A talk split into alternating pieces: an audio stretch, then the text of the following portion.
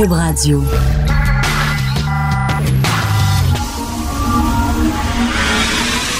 De 10 à 11. De 10 à 11.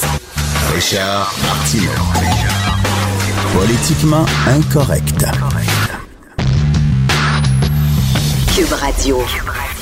Eh, bon mercredi tout le monde, merci d'écouter euh, Cube Radio est politiquement incorrect. Demain, ça va être le dépôt de la fameuse, du fameux projet de loi sur la laïcité du gouvernement Legault et ça part extrêmement mal, ça part très mal. Là, il y a Steve E. Fortin, euh, ami de l'émission, euh, invité régulier, blogueur Journal de Montréal, Journal de Québec, qui nous écoute. Je sais pas s'il va être d'accord avec moi, mais je vous dis mais mon impression, je trouve que ça part très mal. Pourquoi? Parce que François Legault a fait une gaffe majeure, majeure hier il a relié le dossier de la laïcité à l'identité du Québec. Il a dit, je dépose ce projet de loi-là pour défendre les valeurs québécoises et l'identité québécoise. C'est exactement ce qu'il ne fallait pas faire.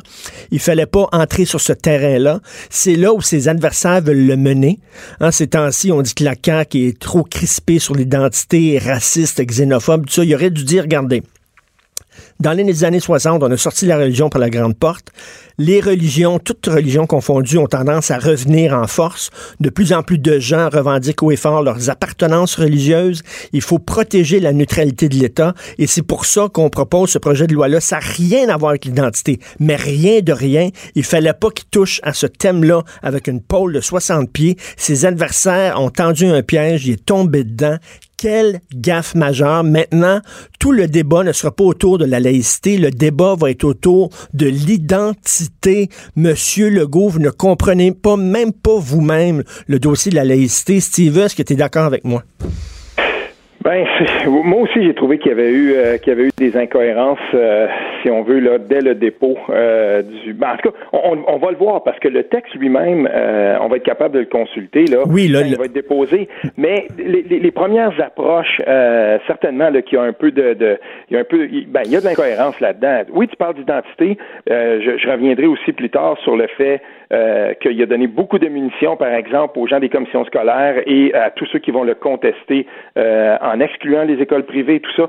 Il y a eu un cafouillage certain dans la présentation. Maintenant, on est au début du processus. Je sais bien, mais tu sais, amener ça, mais ça commence bien mal. Amener ça sur le terrain d'identité, ça n'a rien à voir. Ça rien La preuve, la preuve, tu sais, euh, ça, ça, vise aussi, euh, ça vise aussi les, signes religieux catholiques, etc. Là, en disant, on protège l'identité du Québec, on dirait qu'il dit, on, on, vise certains signes religieux qui font pas partie de notre identité. Qui font je, je, trouve ça, très maladroit. Richard, je, je veux dire quelque chose parce que j'ai souvent, euh, il y a quelques semaines de ça, j'avais signé un texte où je, je dénonçais la catho-laïcité de la CAQ parce que euh, à ce moment-là, on voyait encore gros, long comme le bras, cette alliance-là entre la CAQ et euh, ce vieux fond bleu conservateur qui l'a mis au pouvoir dans des comtés où il est allé chercher 60% des voix et, et, où les gens sont attachés aux vieilles valeurs chrétiennes. Et, et, c'est beaucoup de gens sont d'accord parce que ça, c'est une drôle d'incohérence. On l'a vu dans un sondage léger qui a été publié il n'y a pas très longtemps. Euh, les gens sont, sont en accord avec le projet de laïcité, mais en même temps, plus de 50% sont d'accord à ce qu'on garde le crucifix à l'Assemblée nationale. Puis c'est un peu ça, l'espèce d'incohérence qu'il va falloir que la CAQ euh, combatte. Et, et, si on continue dans cette voie-là, et là-dessus je te rejoins, oui, si on continue euh, dans cette voie-là, on va donner toutes les munitions qu'il faut aux ben adversaires de la laïcité pour torpiller le projet. Ben, tout à fait, parce que là, justement, là, tu en fais une question identitaire. Parce que si tu mhm. gardes euh, les signes religieux catholiques et tu vises les autres signes religieux qui sont associés à d'autres communautés culturelles, ben là, tu en fais un dossier identitaire. C'est une erreur énorme. En tout cas, on en reparlera, euh, écoute, au cours des prochains jours. On va voir comment ça va, ça va sortir, le projet de loi. J'ai très hâte de voir comment ça va être formulé. Et, et, aussi, euh, avant qu'on continue sur un autre sujet, Richard, surveillons comment le ministre Jolin Barrette va, euh, parce que lui, là, euh, en quelque sorte, il joue un peu sa, position, il va consolider, ou sinon, il va peut-être perdre un peu de son lustre, mais il, pourrait consolider sa place là, de numéro 2 dans ce gouvernement-là. Tout à fait, tout à fait. Euh, écoute, tu as écrit un blog sur Catherine Dorion. On sait que Catherine Dorion, elle a un podcast où elle reçoit des gens puis ils discutent ensemble. elle a reçu Safia Nolin. Et là, j'ai un extrait de ce podcast-là qu'on peut, qu'on peut écouter tout de suite. Mm-hmm. C'est comme les bullies au pouvoir. Mais pour vrai, oui. Moi, ça me fait fucking peur, tu sais, genre... Puis avant, c'était comme... Ouais, genre, t'es comme Richard Martin, mais t'es pas cool. Mais là, il y a genre Il y a Sophie, il y a Richard, il y a Denise, il y a Lise, il y a Jeff Fillion, il y a tout le monde de Radio X, il y a Eric Duhem, il y a l'autre à de bas côté, tout ça, là. Genre, tout ça. Ouais. Là, ils sont rendus 25. C'est genre. Puis ils ont toutes des grosses tribunes. Ouais. Bon, premièrement, on dirait que c'est deux filles de 13 ans qui parlent. Je veux dire, ça n'a aucun bon sens. Genre, pis tout ça. Là, mes filles, quand elles avaient cet âge-là, le 12-13 ans, parlaient comme ça. Fucking genre, hostie, pis tout ça. Là, ça n'a aucun bon sens. Mais au-delà de ça, là, euh, toi, t'as écrit un texte en disant c'est des insinu- euh, insinuations euh, bizarres de, de, de dire, laisse sous-entendre. Tu sais, ça me fait penser Michel Junot-Catuya lorsqu'il y a eu la tuerie à la mosquée de Québec qui avait dit les radios de Québec ont du sang sur les mains. Là, ils disent que euh, y, il y a trop de chroniqueurs euh, qui euh, radicalisent les gens, puis euh, c'est des, des sous-entendus qui sont délicats. qui sont très délicats. Puis, euh, tu sais, quand, j'ai quand j'ai pris connaissance de ça, j'ai réécouté le, le, le, segment du podcast euh, qui, euh, soit dit en passant, c'est pas inintéressant. Là. Puis, euh, tu sais, là-dedans, euh, il y a des gens qui m'ont dit oui, mais dans, dans, dans il y a pas tellement longtemps, tu avais salué l'élection de, de, de Catherine Dorion, tu étais un de ceux qui, qui écrivait le plus positivement sur son entrée à l'Assemblée nationale. Puis je maintiens ce que j'avais dit. Mais là, là, je pense que euh, depuis, il y a- Catherine Dorion, à titre de députée, à titre de, de, de législateur, ben elle a, elle, elle a peut-être euh, oublié son rôle ou elle le comprend pas bien ou en tout cas elle, s'en fiche un peu. Mais euh, ce que j'ai entendu hier, euh, ben j'avais pas le choix que de, de- que de dénoncer ça puis euh, d'amener ça sous l'œil du public parce que euh, c'est important pour moi que, que, que les gens voient un peu ce qui avait été dit. En fait, en Puis fait, pense- toi, en fait, toi, Steve, tu veux la protéger d'elle-même quasiment. Là. Non, pas la, non, non, non, mais ce que je veux, ce que je veux, je veux, je veux qu'on, je veux m'assurer qu'on comprenne bien ce qui a été dit, puis euh, les implications de ça, parce que, tu sais, j'ai- été dur moi dans le passé euh, par rapport à Jeff Fillion. J'ai été un de ceux euh, qui, a, qui, qui a écrit des textes qui étaient, qui étaient vraiment vitrioliques par rapport à euh, comment il s'était conduit euh, avec Sophie Chiasson et tout ça. Puis, mais, mais là, dans ce cas-ci, ça dépasse ça. Euh, d'imputer puis d'insinuer que euh, toute cette et on nomme beaucoup beaucoup de gens là-dedans là, dans la discussion à bâton Ben rompu oui. d'in- d'insinuer que ces gens-là euh, peuvent euh, peut-être pousser des gens à commettre des meurtres. Je veux dire, on est parce que c'est ça qu'elle dit plus loin là. Puis le- l'extrait est, est aussi sur mon blog. Je veux dire, là, attendons un peu. Et à un moment donné, il va falloir qu'on se pose la question aussi. Quand euh, une députée de l'Assemblée nationale euh, commence à avoir ou, ou, euh, tient des propos comme ceux-là, est-ce qu'on peut se questionner sur les conséquences de ces propos-là? Parce qu'il y a quelqu'un qui me faisait qui me faisait remarquer hier, quelqu'un qui est à gauche en plus, qui m'écrivait, qui disait, mais c'est comme si on avait mis une cible dans le dos de ces gens-là. Ben oui, ben oui. Puis, Et, ça, même, pas, même pas dans le dos, dans, dans le front. Là. Ben oui, mais tu sais, et, et- et là, à un moment donné, là, il faut aussi qu'on, se- qu'on se pose la question, ben, de- tenir des propos comme ceux-là, c'est dangereux. Puis, je veux bien croire là, que, y a des gens qui sont en désaccord avec les opinions qui sont exprimées par tous les gens qui ont été nommés dans, dans, dans Mhm. cette euh, tirade-là. Puis moi aussi, là, je, suis en désaccord. Je, tout m'oppose à Éric Duhem, on s'entend. Mais à un moment donné, il faut arrêter euh, ce type de... de, de, de, de- tu sais, ça, ça pourrait être diffamatoire. Puis il faut le dire, il faut, il faut que les gens comprennent que des choses, quand, quand, on, quand on dit des choses comme celle-là, ben, il peut y avoir des conséquences. Et là, il paraît que, que Catherine Dorion va aller, elle va aller euh, si on veut, là, un, peu euh, s'expliquer, j'imagine, au, au micro de, de, de, de Éric Duhem. Ben, on, on va écouter ça, on va voir comment elle va s'expliquer, mais en même temps, il n'y a pas que Éric Duhem là-dedans. Il y a tous les gens qui ont été nommés. Puis moi, quand j'entends une députée dire, ben, fucking Ma- Mathieu Bock-Côté, ben, on peut être en désaccord avec lui. Mais je veux dire, Mathieu Bock-Côté, là, c'est c'est un intellectuel. On peut peut-être ne pas l'aimer. On aime. Il y a bien des gens qui aiment pas la façon euh, dont il, il- combat le multiculturalisme. Ok, c'est une chose, mais qu'on vienne pas me dire que Mathieu Bock-Côté, euh, c'est quelqu'un qui fait la propagation de la haine. Je suis désolé, là, Puis- mais je ben non, puis, puis, puis en même temps, c'est, je sais pas, on s'attend un peu de hauteur de la part de nos élus, tu sais, un genre de, je sais pas, de, de- de- une façon de faire, tu sais, c'est pas, elle, elle a pas 13 ans dans, dans son salon, là, puis tu sais, il faut qu'elle fasse attention, elle représente aussi un parti, j'imagine que Québec solidaire, il y a des gens dans Québec solidaire qui sont un peu embarrassés par ce genre de propos-là, puis le ton qu'elle, adopte. Ben, en tout cas, dans, dans- moi, j'en ai pas vu beaucoup. Il y, y a certaines personnes qui m'ont qui m'ont fait remarquer parce que le texte d'hier, on s'entend, il y a énormément circulé.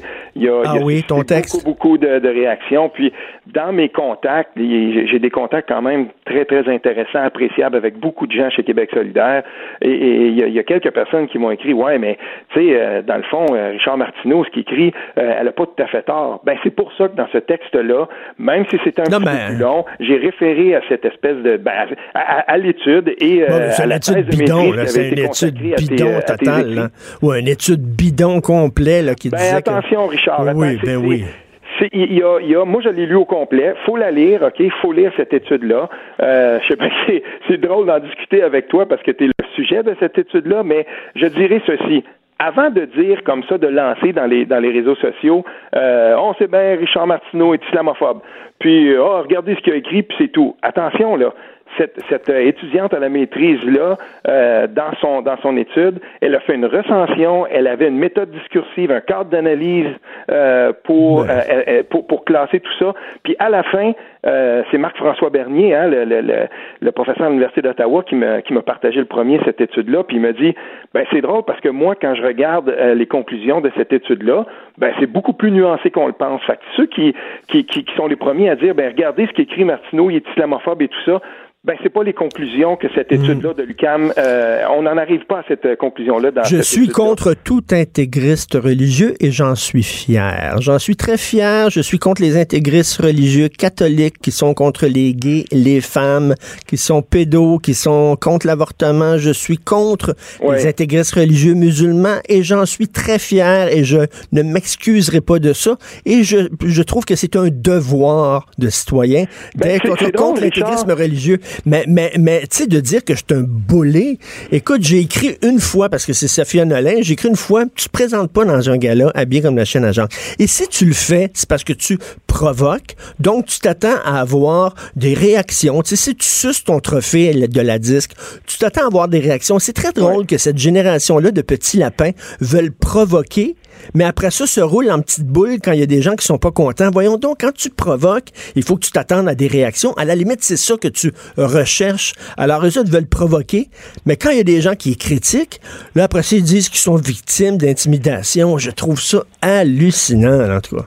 Ben, tu sais, c'est, en tout cas, par, par rapport, euh, par, par rapport à, à comment on, on- on présente, si on veut, la, la, la, la, la- réaction euh, de, de, de, de, ces gens-là, euh, il y, a des- il il y aura toujours des gens pour être en désaccord. Puis c'est vrai que il y a, dans, dans la colonie artistique, il y a peut-être des gens qui veulent choquer. Ben oui. Mais si on retourne dans les années 70, euh, au Québec, ben, il y avait aussi des artistes qui étaient là pour choquer. À l'époque, moi, je me souviens, euh, j'avais une tante qui était, qui était, mais euh, en tout point, là, une très, très grande amatrice de Diane Dufresne. Mais euh, dans la famille, il y avait aussi d'autres gens, puis on m'a raconté ça, j'étais trop jeune, mais qui, qui étaient horrifiés par, qu'est-ce que, par, par ce qu'elle représentait. Puis ça, chaque époque aura les gens qui voudront... Euh, c'est le fun, ben c'est ça, mais quand tu es un artiste, tu branches la cage, mais il faut, quand tu branches la cage, il y a des gens qui aiment ça, puis il y a des gens qui aiment pas ça, puis il faut Ah, que tu saches, fait, faut que tu puisses vivre avec ça. Par contre, euh, Mais bref, de euh, dire que c'est de l'intimidation, c'est un bully, que les- ces gens-là sont racistes, qui ont du sang sur les mains, qui radicalisent des gens, qui sont responsables de, de, de- de- d'assassinats et tout ça, c'est gros, c'est énorme. Oui, mais ça, il faut être capable de le prouver. Et c'est Ben oui. et c'est là et c'est là que le fardeau de la preuve euh, reviendra, euh, si on veut, sur les épaules de ceux qui font ces insinuations-là. Et que il faudra que Catherine Dorion s'explique et qu'elle dise exactement euh, précisément où où comment on a euh, comment on, est, on, on en est arrivé là? Puis que- quel quel extrait de quel texte ou quel extrait de de, de, de quelle chronique de Hmm. euh, par exemple d'Éric Duhem euh, sur, sur quoi on s'appuie pour dire ça? Parce Ben que- oui, tu peux pas lancer ça comme ça, lancer ça de même, puis sans arriver avec, euh, dans cet extrait-là, cette phrase-là, etc. Là, tu peux pas lancer des accusations graves comme ça sans, sans les, les argumenter. Là. Ben, en tout cas, surtout si ça se rend en procès, parce que euh, rendu là, ben là, ça va être une autre paire de manches. On sait pas, on sait pas ce qui peut se passer. Puis il y a certainement, euh, il y, a, certainement là des, des, des ça peut être possible que quelqu'un dans toute cette liste-là décide d'amener ça à procès. Puis je veux, je veux absolument revenir sur un exemple d'un autre député de Québec solidaire, un ancien député, il n'est plus là présentement, mais euh, qui avait fonctionné un petit peu comme ça et, et qui avait abandonné son privilège de député pour, euh, pour si on veut là, euh, euh, lancer une, une, une, insinuation qui était très lourde de conséquences. C'était Amir Kadir à l'époque. Il avait volontairement sorti de l'Assemblée nationale. Il avait convoqué une conférence de presse, puis il avait dit Moi, je suis certain que Jean Charest est à la tête d'une organisation qui a commis des crimes en visant. Et il visait comme ça le Parti libéral du Québec. Et Amir Kadir avait fait ça. Il avait sorti, puis il avait mis au défi Jean Charest de le poursuivre si c'était pas vrai. Et, et, dans un cas comme celui-là, moi j'avais dit, mais j'ai beaucoup écrit là-dessus, j'avais dit, mais wow, euh, il abandonne son, son, privilège parlementaire, il s'expose à des poursuites. Oui. Euh, en fait, c'est quasiment comme s'il avait tendu la perche à Jean Charest, puis il avait dit, poursuis-moi, je vais te mettre dans le box, puis je vais te faire parler. et bien sûr, Jean Charest n'avait jamais poursuivi et tout ça. Et chez Québec solidaire, c'est pas la première fois euh, qu'on utilise comme ça, tu sais, je veux dire, des, des cette stratégie-là. Que, des députés font des, des déclarations à l'emporte-pièce, mais dans le cas de Catherine Dorion, je trouve que c'est bien malvenu.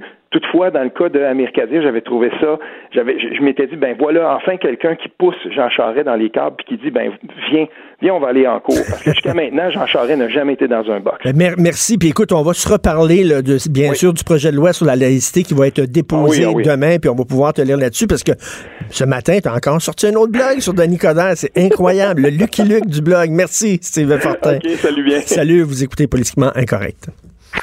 Richard Martineau. Politiquement incorrect. Alors, cette semaine, on apprenait que des gens qui vont à Auschwitz, OK, un des camps de concentration les plus sanguinaires, un million de personnes euh, qui sont mortes là-bas et qui se font des selfies. Et là, c'est comme un nouveau défi qu'ils se font. Ils doivent marcher sur un des rails de la voie ferrée qui menait euh, les Juifs euh, directement au four crématoire. Donc, ils se photographient je trouve ça absolument hallucinant. Et Mathieu Bocoté qui a écrit justement euh, un texte là-dessus, Mathieu Bocoté que vous pouvez bien sûr lire dans le Journal Montréal, Journal de Québec, et qui anime un balado ici à Cube Radio qui s'appelle Les idées mènent le monde, avec des entrevues passionnantes avec des intellectuels. Il est avec nous. Salut Mathieu. Bonjour. C'est désolant, c'est désolant. Écoute, Mathieu, je suis allé, moi, au, euh, au, au mémorial, de la Shoah en Israël et jamais l'idée m'aurait traversé l'esprit de me prendre en selfie là-bas. Voyons. Ouais, mais on est devant un phénomène qui me, frappe premièrement, c'est j'ose croire que tout cela révèle avant même de l'insensibilité historique de l'inculture historique. C'est-à-dire, ils ne savent tout, c'est la phrase chrétienne, en pardonnez-leur, ils ne savent pas ce qu'ils font, euh, parce que s'ils ont minimalement conscience du lieu où ils se retrouvent et font des selfies comme s'il s'agissait d'un parc d'attractions, d'un camp de tourisme parmi d'autres, euh, où on se prend en photo pour se mettre en valeur devant un paysage comme un autre, et s'ils sont conscients de ce qu'ils font, ils sont monstrueux. Mais moi, je crois qu'ils ne sont pas monstrueux. Je crois qu'ils sont bêtes. Ils sont bêtes et ils sont aussi victimes d'une euh, cette euh, forme terrible, euh, terriblement toxique du narcissisme qui fait qu'aujourd'hui le monde n'existe qu'à travers l'exposition de son propre nombril. Dans la mise en scène de sa propre personne, c'est le même réflexe de ceux qui vont au musée et qui font un selfie devant un tableau, croyant que leur sourire sur le tableau vient soudainement le rendre plus beau alors qu'il le défigure. Donc c'est toute cette culture, la culture Instagram, l'insensibilité historique, l'incapacité du silence, l'incapacité du recueillement, tout ça mis ensemble donne cette nouvelle donc que vous avez qu'on a évoquée, c'est-à-dire euh, les selfies pour s'amuser à Auschwitz. Auschwitz, quand même. moi, c'est euh, Guy Perkins, euh, mon, ami Guy, qui disait qu'il est allé au cimetière en Normandie, cimetière des, des, Canadiens, des soldats canadiens qui sont allés là-bas pour libérer les Français du joug des nazis et qu'il a pleuré dans le cimetière. Moi, je l'ai visité à deux reprises, ce cimetière-là. Et j'ai pleuré à deux reprises, à chaque fois, en lisant surtout euh, les, les, dates de naissance et les dates de décès des jeunes sur les pierres tombales. Et tu vois qu'ils avaient 18 ans, ils avaient 19 ans. Et c'est extrêmement... Et c'est dans un champ de maïs. C'est au milieu d'un champ de maïs. C'est silencieux. Là encore, jamais me serait venu à l'idée de me photographier en selfie à côté d'une pierre tombale. Voyons. Ouais, mais c'est la capacité au recueillement qui, qui se révèle, ou, non, en fait, qui se révèle à travers ça. C'est-à-dire, est-ce qu'on est devant quelque chose de plus grand que soi qui exige recueillement, qui exige euh, une forme de, de, de génuflexion, en fait? C'est-à-dire, on s'incline devant plus grand que soi, on s'incline au moins devant le mystère de l'existence, où on s'incline donc devant le sacrifice, on s'incline devant la douleur. Oui. Euh, et, eh bien non, parce que nous sommes dans cette espèce, Philippe Meuret aurait dit, euh, l'univers de Festivus Festivus, hein, c'est-à-dire le nouvel homme d'aujourd'hui qui est dans un, toujours dans un environnement festif. Eh bien, ça me fait penser aussi à la commémoration de la bataille de Verdun, euh, il y a quelques années où on avait fait une chorégraphie où les gens devaient danser et virevolter autour euh, Oui. sur le champ de bataille pour une forme de commémoration festive de Verdun. Mais entre vous et moi, Verdun et festif ne devraient pas aller ensemble quand on parle de la Première Guerre mondiale. Eh bien, euh, je dirais que Festif et Auschwitz ne devraient pas aller ensemble non plus.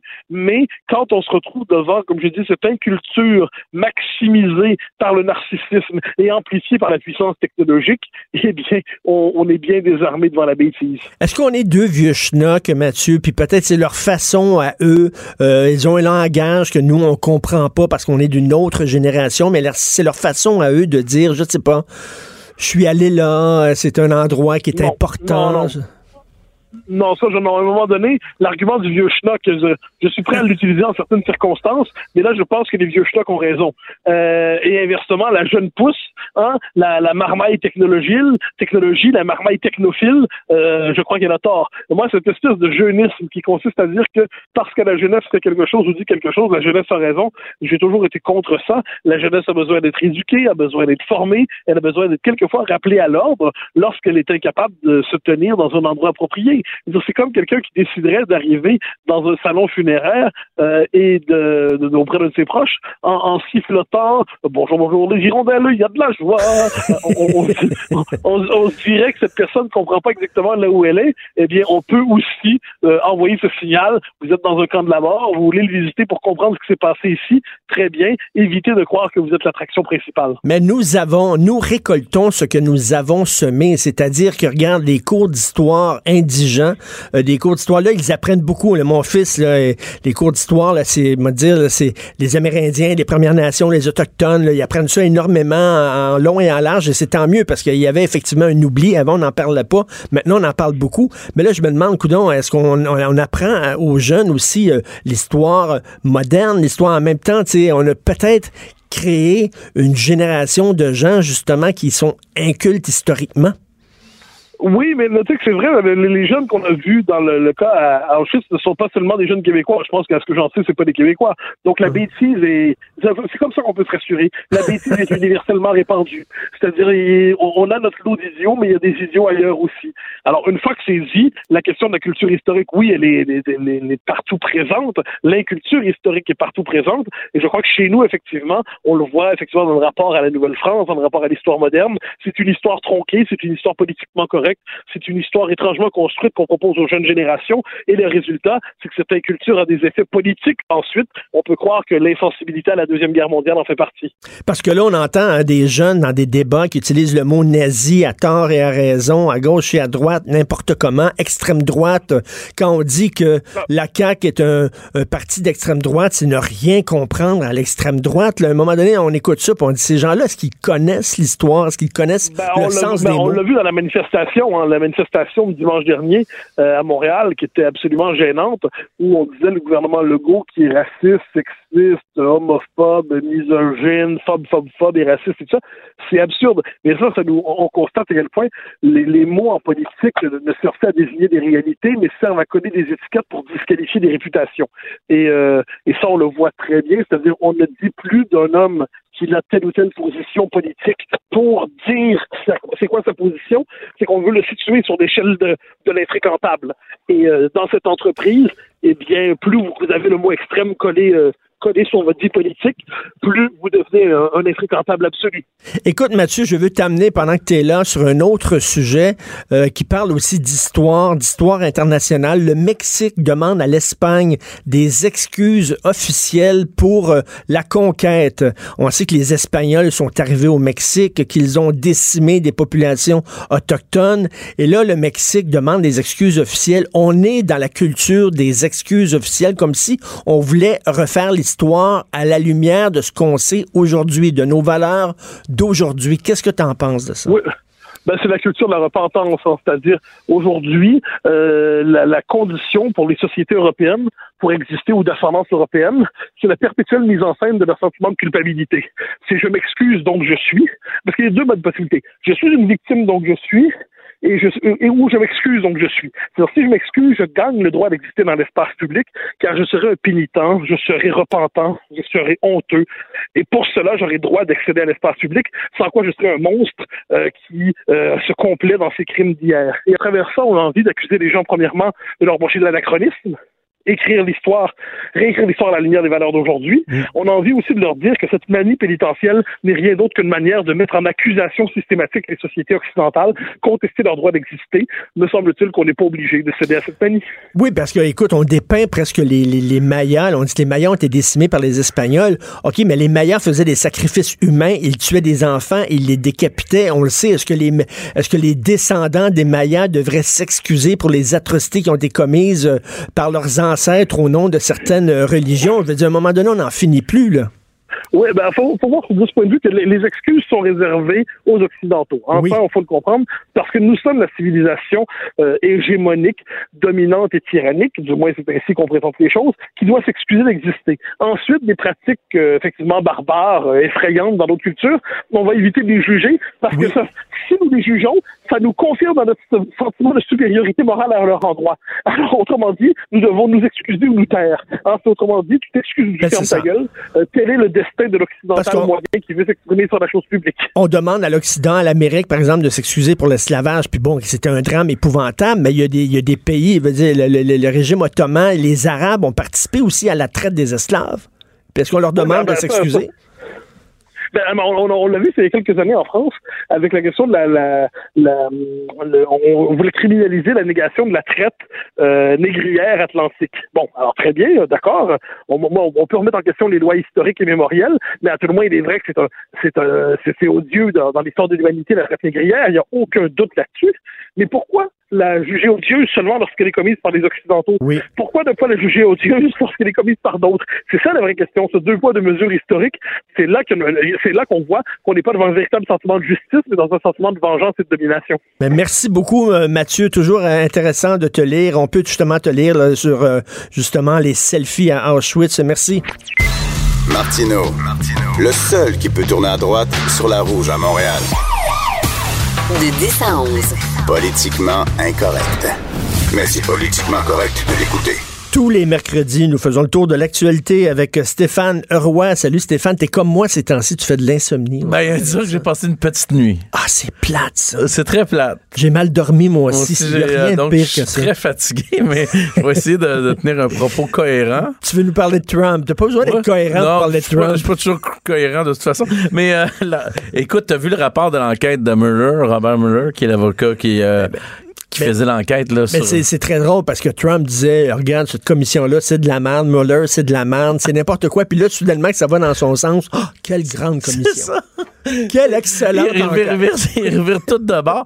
Mais les médias, pas mieux, hein? Parce que les médias disaient ah, il est coupable, il est coupable, euh, le lien avec la Russie est, clair. C'est une commission qui enquêtait sur les liens lors de l'élection entre la Russie et le, le, camp de Trump pour se faire élire. Et tout le monde disait Ah oui, il est coupable. C'était tellement clair dans la tête des médias que là, il en parle moins fort qu'il est pas coupable. C'est vrai. en plus, Trump qui revient son chapeau de bord qui dit Ah, l'enquête est bonne, l'enquête Mueller est bonne. Fait que tout ça, c'est assez drôle, mais ça nous remet, ça nous remet en tête que les médias sont souvent contestés par les temps qui courent. Pourquoi? Parce qu'il y a toujours ce parti pris-là, tu sais. Et, et c'est pas tout, hein. CNN, il y a un grand donateur de CNN euh, et l'avocat de, comment ça s'appelle, de Stormy Daniels. Ben oui. Qui fait, qui lui arrêtait pas de, de, de, de s'arranger pour mettre euh, Trump dans, dans le trouble. Ben, c'est l'avocat de Stormy Daniels, qui est la fille qui avait supposément couché avec Trump, qui avait reçu de l'argent pour son silence, etc. Ben, elle, son avocat a été mis en prison par la FBI parce qu'il a fait des des, des euh, chantages à Nike, le, Nike, le, le, grand équipier de, de, de, sport. Il leur disait si vous me payez pas tant d'argent, j'ai des choses sur vous. C'est ça. Je vais lancer un gros scandale dans le domaine du basketball universitaire. Puis Nike, ils ont dit OK, OK, c'est correct. On te paye pas, puis euh, sans les ton ouais, scandale. Et puis finalement, le FBI est débarqué, puis là, il s'est fait arrêter. Et il y a un grand donateur euh, de, de CNN aussi qui était dans, dans cette gang gang-là, un avocat qui a été répudié par CNN finalement, mais CNN donc qui, qui était vraiment un qui avait un parti pris. Et c'est ça le problème quand, quand les, médias sont étonnés de que les, les- la population n'a plus confiance en eux. Je suis étonné moi qu'ils soient étonnés parce que je me dis c'est clair. Écoute, il y a des partis pris tellement grands, tellement gros c'est plus objectif. Tu sais, on a démonisé ce président-là, un peu à raison, parce qu'il il est pas très, très bon, il est pas habile, euh, euh, il dit des choses grosses, euh, il tweet comme un enfant de 5 ans, euh, il fait des décisions qui sont des fois pas louables. Il y a plein de raisons, mais ils l'ont tellement démonisé dans le camp des démons que les gens qui le- qui l'appuient sont devenus plus forts et ils l'appuient encore plus, parce qu'ils se disent, ben là, c'est c'est de la mauvaise foi, c'est de la mauvaise, mauvaise écoute, foi. les, les gens disaient, là, avant même d'attendre les conclusions, là, ils disaient oui, il était pogné avec les Russes, puis oui, il a fait des manigances avec les Russes. Puis là, l'enquête dit, c'est une enquête indépendante, l'enquête dit non, il n'y a pas de preuves. Rappelle-toi, le jour de l'investiture de Trump, je t'en ai déjà reparlé ici, mais je veux le ressouligner parce que ben, j'entends pas de médias en parler. Il y avait supposément un scandale de Golden Shower avec des prostituées russes qui allaient sortir. le- On n'a jamais entendu parler? Jamais. Il n'y a jamais eu de preuves C'est quoi ces histoires-là? On sent qu'il y a un dénigrement du président et que le dénigrement, il est mal fait parce qu'il pourrait être fait sur ses propos, sur son contenu, au lieu de, d'essayer de ternir sa réputation comme, comme, euh, comme on fait de- de- de- dans, que dans- une cour d'école. Ce jeu-là est dangereux parce que si les gens perdent confiance dans les médias traditionnels, ils vont aller écouter des coucous C'est ça. qui ont, qui ont des podcasts à 3 heures du matin chez eux dans leur sous-sol qui disent n'importe quoi. Puis là, effectivement, là, il y a un danger là-dedans parce qu'à un moment donné, il faut que les médias traditionnels fassent attention. Puis dans les médias qu'il y a sur les réseaux sociaux, il y en a plusieurs. On sait pas, euh, c'est dur à discerner lesquels sont sont vraiment, euh, euh, des, des médias sérieux de ceux qui ne le sont pas. Et, et les gens essaient d'aller s'instruire ou s'informer plus souvent sur les médias euh, qui sont pas traditionnels, justement parce qu'ils ont l'impression qu'il y a moins de parti pris, Ben alors oui. qu'il y en a là aussi, tu sais. Fait que c'est, il faut, il faudrait que les médias là rede- redeviennent, redeviennent vraiment des, des comment euh, de, de- de plus objectifs. Ouais, là, ils ça. sont- là, ils sont, ils, ils- ils- ils se considèrent comme l'opposition officielle au gouvernement de Trump, alors que c'est pas le rôle des médias d'être Non. Et l'opposition. Fox, c'est l'inverse. Eux autres, ils Ben oui. appuient Trump. tu sais. Au, au Québec, on a la même chose. Je veux dire, euh, j'ose à peine en parler parce que c'est Ben tellement oui. touché. Mais Radio-Canada mais, est pro-multiculturaliste. Ben oui. Euh, euh, le Journal de, de Montréal est plus laïcité. là, c'est toujours les mêmes franges. tu sais. On devrait, dans un journal, avoir plusieurs opinions. Je sais qu'ils tentent de le faire à la presse. Je sais qu'ils tentent de le faire au devoir aussi. Mais on devrait, on devrait un peu euh, euh, laisser le débat avoir lieu au, au sein même d'un média. Tout à fait d'accord avec toi. Tu veux parler des nids de cru- non, du crucifix à premier. Ouais, crucifix. Écoute, le crucifix a été retiré de. comme- Qu'est-ce que tu penses de ça, toi, le crucifix qui est retiré de la mairie? Là, Ben, euh, ben, attends une minute. OK. OK. Aucun problème avec ça. Un, ben, mais premièrement, euh, il n'y a pas eu de vote. Moi, ça m'énerve. on dirait, ouais, elle a décidé ça, là, mais moi, j'aurais aimé ça que les gens votent. Et de, de- la même semaine, retire le crucifix. Mais après ça, elle dit, je dirais pas aux policiers là, de ne pas, C'est mettre- de pas mettre de signe religieux. Ben là, à un moment, attends une minute, si tu retires le crucifix, puis tu permets aux policiers d'avoir un turban, il y a quelque chose qui n'a pas Ouais, d'allure. parce que là, moi, moi mon, euh, mon idée a évolué là-dessus. Au début, j'étais contre le retrait du, du crucifix au, parle- au Parlement. Je me suis dit, ah, c'est impossible, euh, euh, on peut pas faire ça, c'est historique. Ça, c'est à peu près il y a huit ans, je pensais ça. Puis tranquillement, ça a évolué. J'ai dit, non, non, non, c'est un, une place de décision. Retirons-le, mais mettons-le à quelque part, comme elle veut faire la mairesse. Ça, c'est très bien. Dans un- une petite boîte musée, raconter l'histoire du Parlement, puis il y avait ça, il y avait ça dedans, etc. Oui. Mais là, elle dit une, une affirmation un petit peu, un petit peu étrange. Elle dit que c'est l'État qui est laïque et pas les individus. C'est ce qu'elle a affirmé quand elle disait ah moi moi je suis pour le, le port des, des signes religieux mais pas que ça soit accroché. Là, elle dit euh, je répète la, la phrase c'est l'État qui est laïque et pas les individus.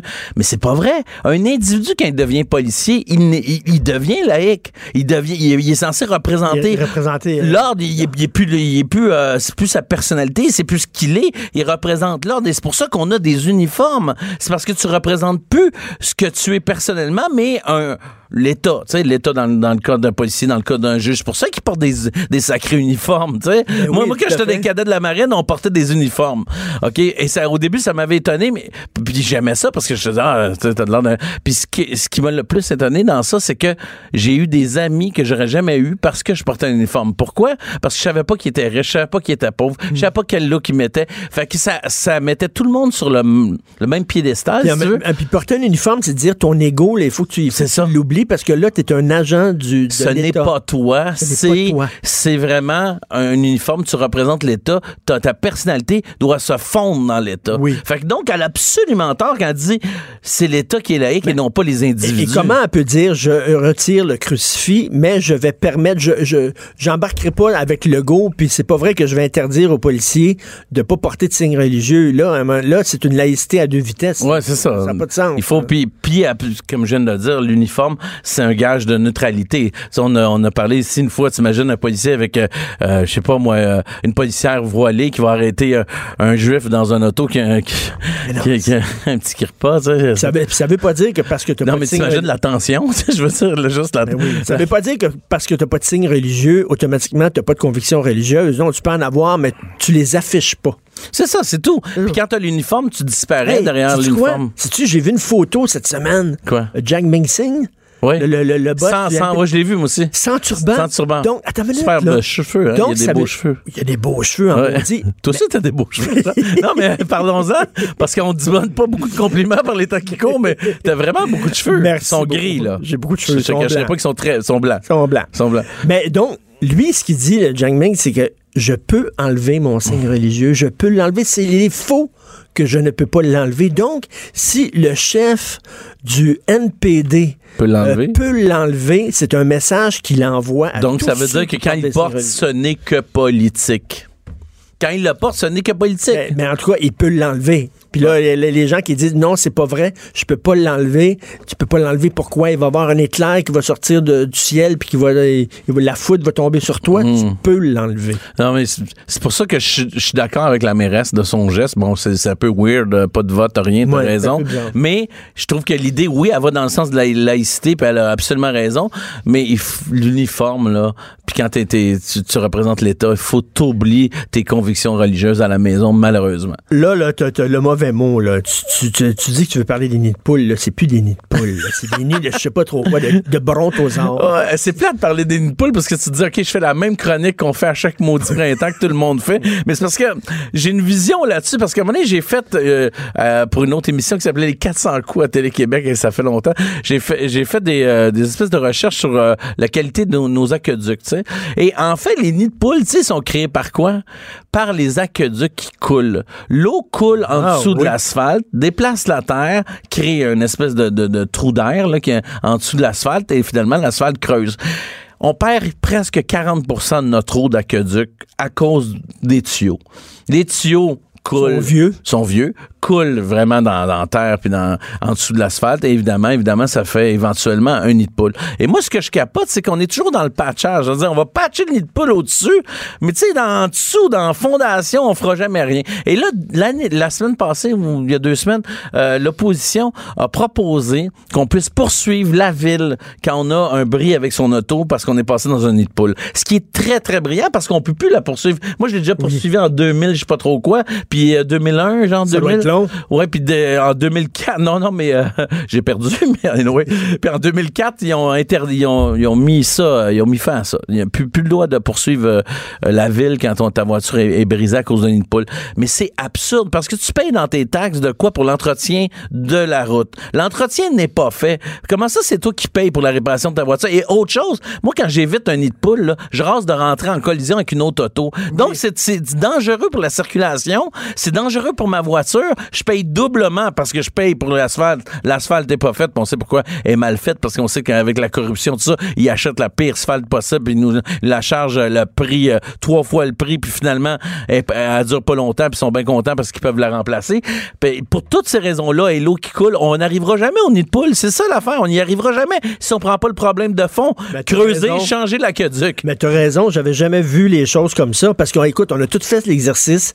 Euh, arrivé au Québec de l'Ontario, arrivé au Québec du Vermont, arrivé au Québec du Nouveau-Brunswick. Eux autres, ils ont des routes, c'est vraiment là, c'est des, des, des tables de billard. Ouais. Fantastique. Puis t'arrives au Québec. J'arrive de Washington, moi, c'était pareil, c'était super beau. Puis, tu sais, mes, mes enfants me posaient la question, puis j'ai dit, ben non, ça n'a pas rapport, les conditions euh, climatiques. C'est les mêmes conditions, c'est les mêmes, mêmes Non, là, là, moi, là, je suis plus capable. quand il me dit c'est les conditions climatiques du Québec, attends une minute, là. L'autre bord de la frontière, c'est correct, puis ce bord-ci, c'est pas correct. Ça n'a aucun sens. Je pense qu'il faut responsabiliser la ville par rapport à ça parce que ça coûte cher. Des pneus, moi j'ai un pneu qui est éclaté. Un pneu qui est éclaté sur le côté, Ah oui? là il y a une boule puis la, la boule euh, la bulle d'air à cause d'un d'un nid de poule, elle vient d'éclater. Donc, tu sais ça arrive fréquemment de- des suspensions qui tu sais il faut faut pas que tu aies des, des suspensions qui te coûtent cher sur, sur ta voiture à Montréal. Ça n'a pas l'air tout que t'as t'as pas dormi de la nuit. Ah, je suis fatigué homme. va te coucher. Ah, les femmes, c'est un sacré problème. Je te dis, dans ma vie, c'est un problème récurrent. On s'en parlera avec une bière. Ouais, c'est plutôt. Merci. Mais j'aime les femmes, mais j'aime les femmes. Stéphane Roy, de- merci beaucoup. On s'en va à la pause. Vous écoutez Politiquement Incorrect. Martineau et l'actualité, c'est comme le yin et le yang. Impossible de les dissocier. De 10 à 11. Politiquement incorrect. Alors aujourd'hui, dans le journal de Montréal, il y a un dossier fascinant, fascinant sur les 50 ans de l'expropriation des agriculteurs de Mirabel. On leur a dit, sacrez votre camp, vos terres ne vous appartiennent plus parce qu'on va construire un aéroport. Mais là, attention. Le monde entier va capoter. L'aéroport de tous les aéroports, ça va être absolument génial. Et ça, c'était une idée mégalomane de Pierre Elliott Trudeau. Et finalement, c'était un fiasco total. C'est un des grands scandales de l'histoire euh, du Québec et du Canada. Et on va parler avec euh, le journaliste, justement, l'auteur de ce dossier-là, parce que c'est pas tout le monde qui connaît tous les détails. Moi, j'ai appris plein de trucs en lisant ça. Euh, Puis c'est un dossier, moi, qui, me- choque, cette affaire-là. Stéphane Saint-Clair, journaliste au Journal de Montréal, Journal de Québec. Salut, Stéphane. Salut Richard. Salut. Alors bon, on peut-tu rappeler, c'était quoi exactement l'expropriation? Faire un peu l'historique de tout ça pour les gens qui connaissent pas l'histoire en détail. Excellent. Alors, euh, en 1969, euh, il se décide euh, à Ottawa, en fait, c'est Pierre Elliott Trudeau euh, qui décide de construire un aéroport. Euh, au départ, il y avait plusieurs euh, localisations possibles. Il y avait dans, dans le coin de Soulanges-Vaudreuil. Québec voulait que ce soit à Drummondville et finalement, ils ont opté pour Mirabel parce que c'était également euh, beaucoup plus proche d'Ottawa. Alors, euh, l'idée, c'était aussi d'avoir un aéroport international euh, qui serait plus proche d'Ottawa. Euh, Mais pourquoi pour ça? ce Parce que Dorval, on, jugeait que Dorval, c'était pas suffisant?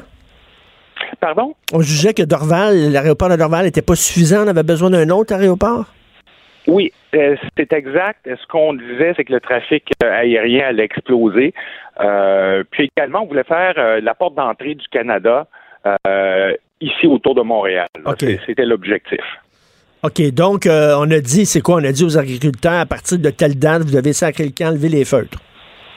Absolument. Ils ont appris ça le 27 mars euh, 1969 et ils avaient euh, à peine un an pour, euh, pour quitter.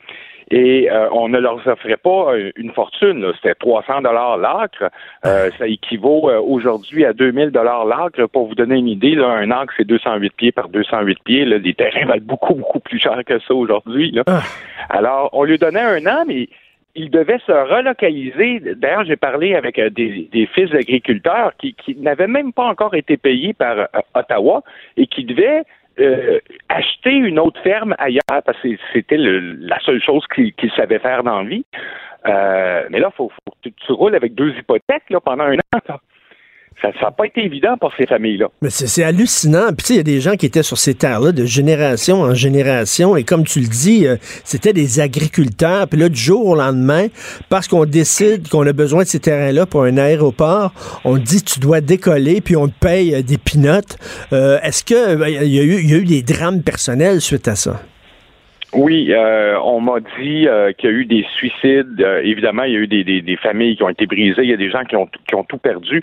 Euh, si, tu te ramassais avec quelques milliers de dollars pour, pour ta terre, c'était difficile d'en racheter une autre. Mais également, il fallait vendre le bétail et les, la, la machinerie. Et comme il y avait beaucoup de bétail à vendre, parce que il y- avait beaucoup de monde qui était exproprié. Alors le prix, le prix du bétail, le prix de la machinerie a baissé. Il y a des gens qui sont sortis de là ruinés complètement.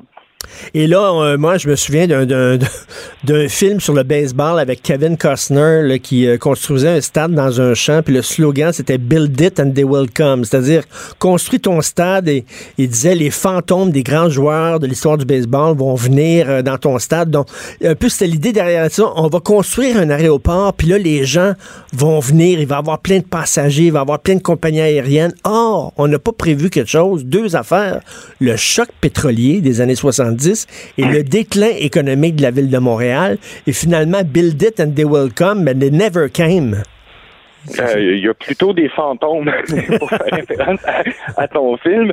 Euh, Il y, a- eu plusieurs euh, plusieurs éléments qui ont, qui ont contribué à la chute de l'aéroport de Mirabel. oui, le choc pétrolier, le déclin économique de Montréal, euh, crise économique de 90, euh, la concurrence avec euh, l'aéroport euh, Lester B. Pearson euh, de Toronto. Toronto. Et, et le fait aussi euh, qu'on n'a pas, euh, on, on conservait que les vols internationaux du côté de Mirabel et pas les vols euh, vers les États-Unis et les vols domestiques. Euh, mais, mais si tu as une tra- un transit à faire, là, euh, il n'y a pas de train en plus, il n'y a pas de train entre le centre-ville ou entre les deux aéroports. Euh, je m'excuse, mais, mais c'est impossible. Alors, les compagnies oui. aériennes ne venaient pas ici. Euh, un autre facteur, c'est qu'il y a eu énormément de lobby euh, qui a été fait pour conserver un aéroport près du centre-ville euh, de Montréal. Euh, tous les, les acteurs économiques euh, qui faisaient régulièrement Montréal-Toronto, New York, euh, ben là, ça, ça ne leur tentait Mais- pas vraiment d'aller du côté de Mirabel. là. Il n'y a pas de train, l'autoroute 50 est, est pas parachevée, l'autoroute 13 n'est pas parachevée. Euh, c'est Hey, un mais, peu mais- long mais- pour eux. mais là, Stéphane, là, mettons, tu es un agriculteur, tu es exproprié. Bon, si tu vois après ça qu'effectivement, il y a un grand aéroport, puis c'est, c'est, euh, utile pour la vie du Québec, ça met peut-être un baume sur ta colère, mais là, ils ont été expropriés pour strictement rien, sweet fuck all, comme on dit en anglais, parce que c'était tout croche, euh, ce projet-là. Là, tu dois être en maudit. Euh, tout le monde a énormément, tous ceux que j'ai rencontrés ont énormément de, de ressentiment par, par rapport à ça. Euh, parce que il y en avait même qui étaient fiers à un moment donné de, de, de voir l'aéroport, de voir que c'était bon la tour de contrôle, la plus, une des plus modernes au monde. À l'époque, c'était la plus moderne au monde. Ces gens-là étaient fiers, ils ont, ils ont été fiers à un moment donné, mais après ça, quand ça s'est mis à décliner, puis euh, là, c'était complètement. Le, le- le pire, ça a été euh, quand ils ont détruit euh, l'aérogare, Ben oui. le terminal. Ça, c'est quand? Ça, ils ont fait ça récemment, là? Ça s'est terminé en 2017. OK. Et là, mais ans. l'aérogare qui était là, qui était, moi, je me souviens, c'était JE, je crois, qui sont rentrés avec des caméras dans cet arrêt- aérogare-là, flambant neuf, flambant neuf, qui a servi finalement seulement à des tournages de films. C'est exactement ce que j'allais dire. Mais c'est fou, je pense que le film de Spielberg, là, de Terminal, qui se passe dans un aérogare, a été filmé là. oui, absolument. Ben, c'est- absurde. C'était vraiment un projet mégalomane qui était mal ficelé. Et là, euh, comme tu dis dans ton texte, euh, pour ajouter euh, l'insulte à, à la blessure, ces gens-là, ces gens-là qui maintenant qui ont été expropriés, lorsqu'ils prennent l'avion à, à l'aéroport de Dorval, ils voient en gros le nom de Pierre Elliott Trudeau en super gros. C'est une claque en pleine face pour eux autres. C'est pire qu'une claque euh, en, pleine face. Euh, pour eux, c'est l'insulte suprême. Il n'y a personne qui peut concevoir qui- qu'ils ont nommé euh, cet aéroport-là euh, Pierre-Éliott Trudeau. Euh, je pense que c'est le dernier coup de couteau dans la plaie euh, qui, a vraiment mis tout le monde à terre. Et Stéphane, est-ce qu'il y a des gens qui ont voulu, je sais pas moi, comme s'armer, manifester, faire une révolution à l'époque, tu sais, des gens qui étaient vraiment extrêmement furieux? il y a eu beaucoup de, de manifestations euh, qui, qui se sont faites à cette époque-là. Euh, il y en a eu au palais de justice de Saint-Jérôme quand ils ont amené euh, euh, la cause en cours. Même les agriculteurs avaient amené leurs vaches devant le palais de justice Ah de oui. Saint-Jérôme. Les- L'escouade anti-émeute est intervenue régulièrement. À l'ouverture de l'aéroport, il y avait euh, des manifestations.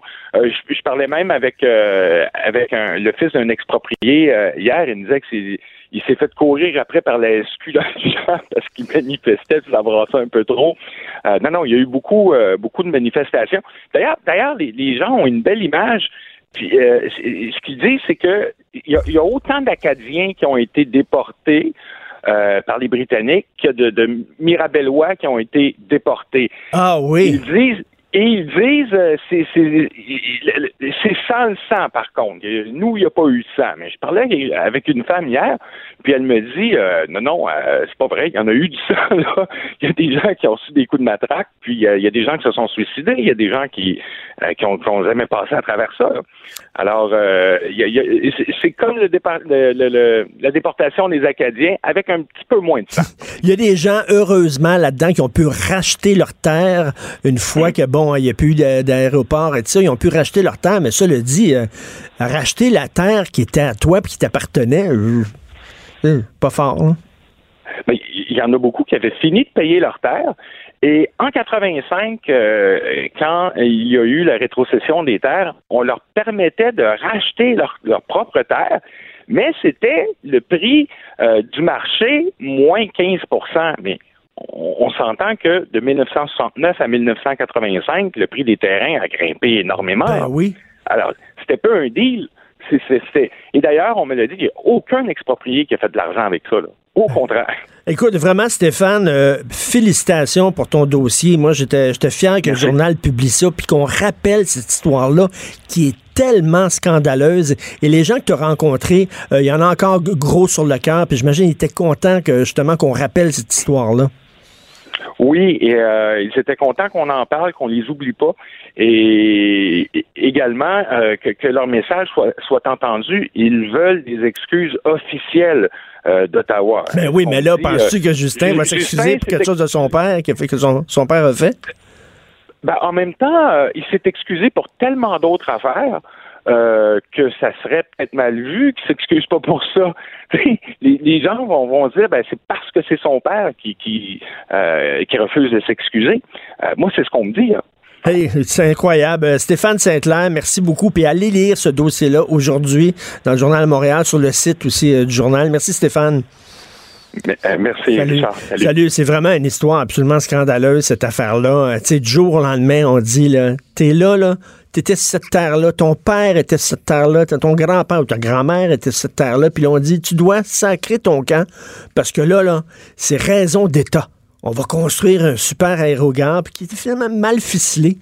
Là, les gens ont dit, pourquoi m'a prendre l'avion, m'atterrir à Mirabel, il va falloir que je pogne un train, m'en aller à Dorval. Comment ils ont pu penser deux minutes? Deux minutes, comment ils ont pu penser à ça? que des gens débarqueraient à Dorval, prendraient à Mirabel, prendraient un train pour aller à Dorval, pour après ça prendre une correspondance. Ça tenait pas debout. D'ailleurs, parlant d'avion, aujourd'hui, une dépêche de l'agence France Presse, atterrissage d'urgence d'un Boeing 737 MAX, un Boeing 737 MAX de la compagnie américaine Southwest, euh, euh, atterri d'urgence. Savez-vous pourquoi? Ils ont eu des problèmes au décollage comme toutes les maudits Boeing 737 MAX. Comment ça se fait qu'il y avait encore un avion de ce modèle-là qui volait encore dans les airs? Là, la, compagnie là, Southwest, qui ont décidé, eux autres, de continuer à utiliser leur Boeing 737 MAX, puis qui ont dû atterrir d'urgence en sachant fort bien que cet avion-là avait des problèmes, ces gens-là sont irresponsables. Ils sont chanceux en maudit que l'avion s'est pas planté. Parce que là, il y aurait eu des poursuites hallucinantes.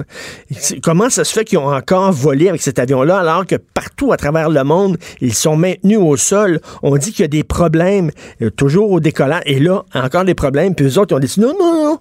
Non, nous autres, il va être correct. Notre Boeing 737 MAX, il est correct. Quelle bande d'imbéciles. Cube Radio.